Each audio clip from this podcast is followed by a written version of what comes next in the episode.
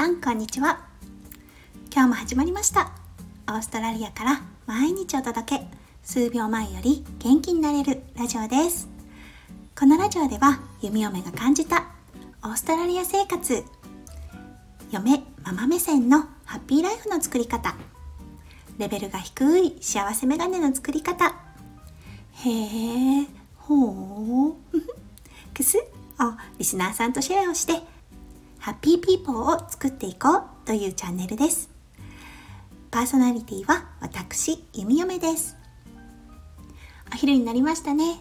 皆さんはどんな午後お過ごしでしょうか？私はさっき YouTuber 夫の翔ちゃんと息子とワンコのリッキーを連れて海に行ってきました。そこのビーチはワンちゃんあのリードなしで放し飼いにできる場所でたくさんのワンちゃんがもう走り回ってて見てるだけで幸せになれるような光景でした。リキは結構人見知りなので来るワンちゃん来るワンちゃんに対してワンワンワンワン吠えててある意味とても存在感があるワンコでした。さて今日のお題ですね。今日はついつい人と比べちゃう。どうしたらいいんだろう。についてお話ししたいと思います。それではお時間のある方是非最後までお付き合いください。そうですね。人だからついついしてしまう。他の人と自分を比べちゃうこと。よくありますよね。例えば SNS この人と同時期に始めた人えー、もうこんなにフォロワーさんがいる。すごい。とかね。うん。この人同じ時期に始めたけどまだ私よりもフォロワーさん少ない。あよかったよかった。何がいいんでしょうって感じですよね。でもねどうしても感じてしまうことってあるんですよね。これやっぱり人ならではなんだと思うんですよね。だってワンちゃん絶対比べませんもん。他のワンちゃんよりも俺の方が愛されてるかもとかね。ないですよね。どうしても比べてしまう自分。うんわかるんです。私もそうだし私もそうしてしまうし。ついついね。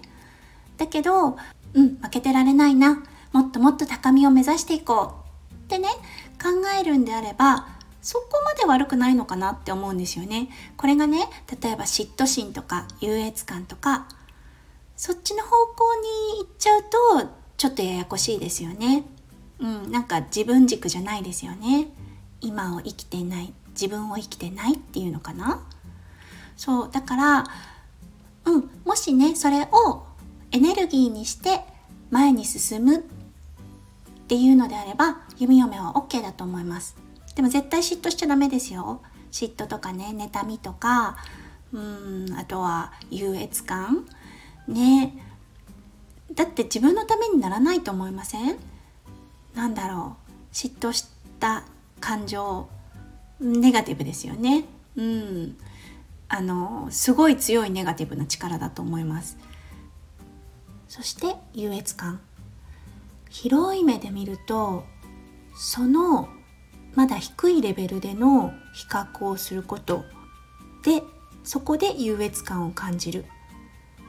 すごく大きい目で見たらレベル低いですよね。そこに費やしてる時間。もったいなくないですか？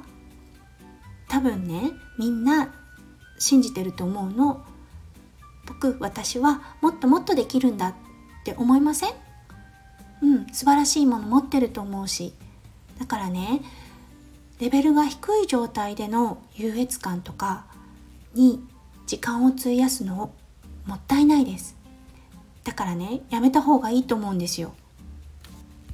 それよりも自分磨きしてキラキラした自分をもっと人に知ってもらう方が全然いいと思います、うん、そしてねついついやってしまいがちだったら弓嫁はこうしたらいいなと思うんですよね。っていうか私も自分でやってるんですけど人と比較したくなった時過去の自分と今の自分を比較するのはとてもいいと思います。私 Twitter もスタイフも初心者です。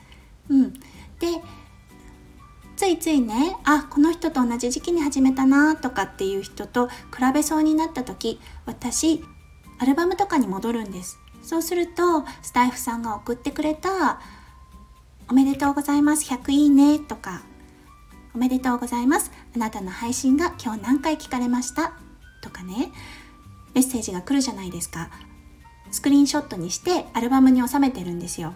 それでいつい人と比較しそうになった時とかついついしちゃった時ねとかあなんだろうこのモヤモヤ感ってなった時に私は戻るんですそこのアルバムに。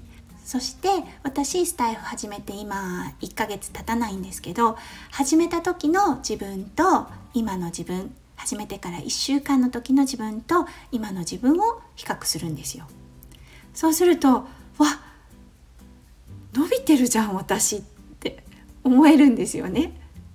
うん、なんかあ自分が前に進めてるっていう風に自覚できると安心とともにあこれでいいんだっていう気持ちが芽生えてくるんですよね。皆さんはどうでしょう？もしもついつい人と比較したくなった時弓嫁のおすすめする方法は過去の自分と比較して今の自分を知るということだと思います。いかがだったでしょうか？今日も晴れのオーストラリア。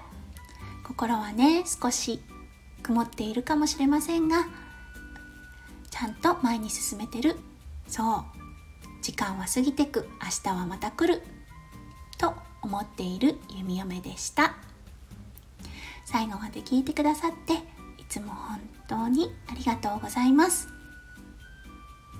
あなたの一日が素晴らしい一日となりますように弓嫁心からお祈りしております。また明日配信するね。それじゃあね。バイバイ。